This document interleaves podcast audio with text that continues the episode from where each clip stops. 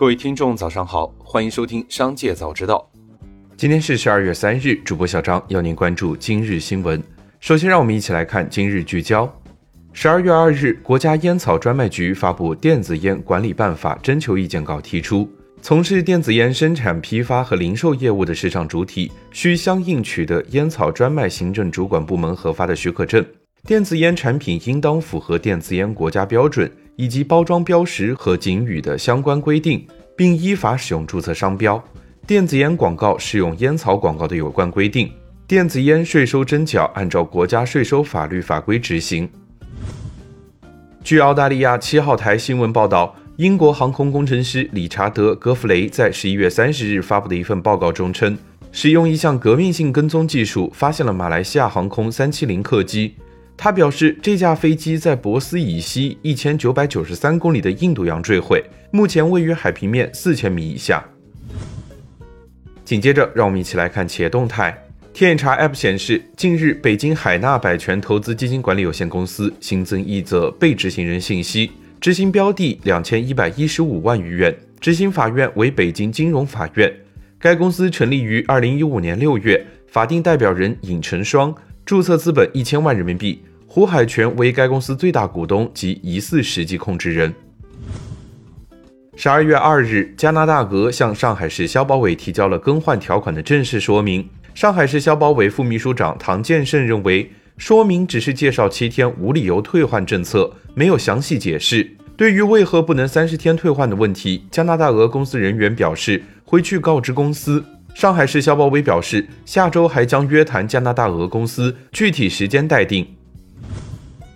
国家网信办十二月一日约谈豆瓣网主要负责人、总编辑，针对近期豆瓣网及其账号屡次出现法律法规禁止发布或传输的信息，责令其立即整改，严肃处理相关责任人，依法予以共计一百五十万元罚款的行政处罚。二零二一年一月至十一月，网信办对豆瓣网实施二十次处置处罚，多次予以顶格五十万元罚款，共累计罚款九百万元。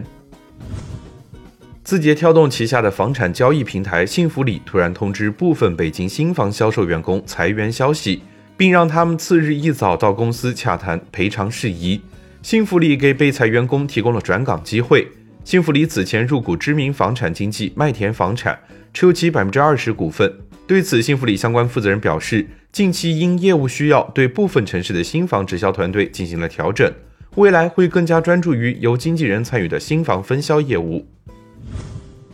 十二月一日晚间，腾讯集团公告奖励二点五七万员工二十亿港元股票，人均超八万港元。这是腾讯今年第二次发布股权激励计划。今年七月份，三千三百位奖励人士平均每人可得三十四万元。而在二零一九年和二零二二年，腾讯控股也多次发布股权激励计划，合计金额近三百亿人民币。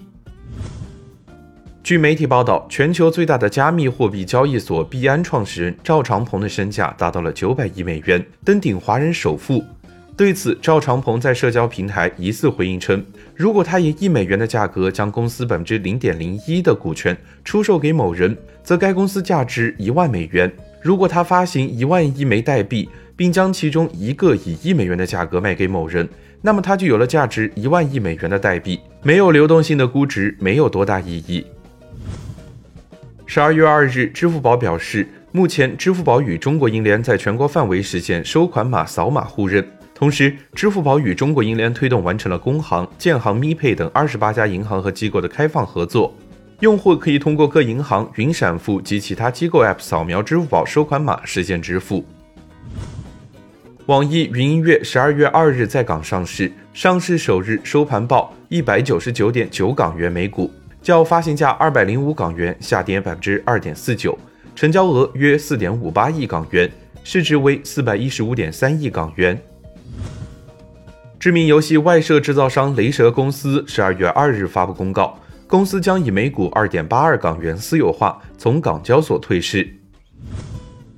据悉，法国制药企业赛诺菲巴斯德目前正在开发一种针对痤疮的疫苗，预计将于二零二三年进入临床应用。资料显示，我国人群截面统计痤疮发病率约为百分之八点一，但有超过百分之九十五的人会不同程度发生痤疮。此前有数据统计，全球对治疗青春痘药物的需求每年可达约十八点七亿英镑，约合一百九十亿元人民币的市值。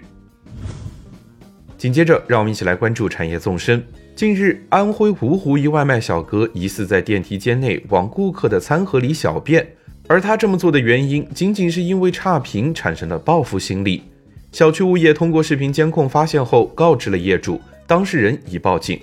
最终，该外卖员因送餐途中污染食品，已被处以行政拘留十四天的处罚。成交价二百零八万元，中介费仅两千零八十元。近日，杭州公证处介入二手房自主交易完成首单。这样一套房子，如果通过中介公司，中介费通常为交易价格的百分之二，约四万元。通过公证介入二手房自主交易，整个交易过程仅收取一笔提存公证费。收费标准为交易价格的千分之一，只需两千零八十元，大大降低了交易成本。据新华社报道，十二月二日，从公安部获悉，电子驾驶证十二月十日起将在全国全面推行。电子驾驶证通过全国交警幺二幺二三 App 发放，与纸质驾驶证具有同样的效力，在全国范围内有效。民航资源网消息，波音七三七 MAX 已重新获得适航许可。至此，波音737 MAX 在国内复飞已经没有适航法律障碍。不过，这并不意味着737 MAX 将立刻在华复飞。后续国内航司对飞机的改装、飞行员的训练等，也都还需要时间。以上就是今天商界早知道的全部内容，感谢收听，明日再会。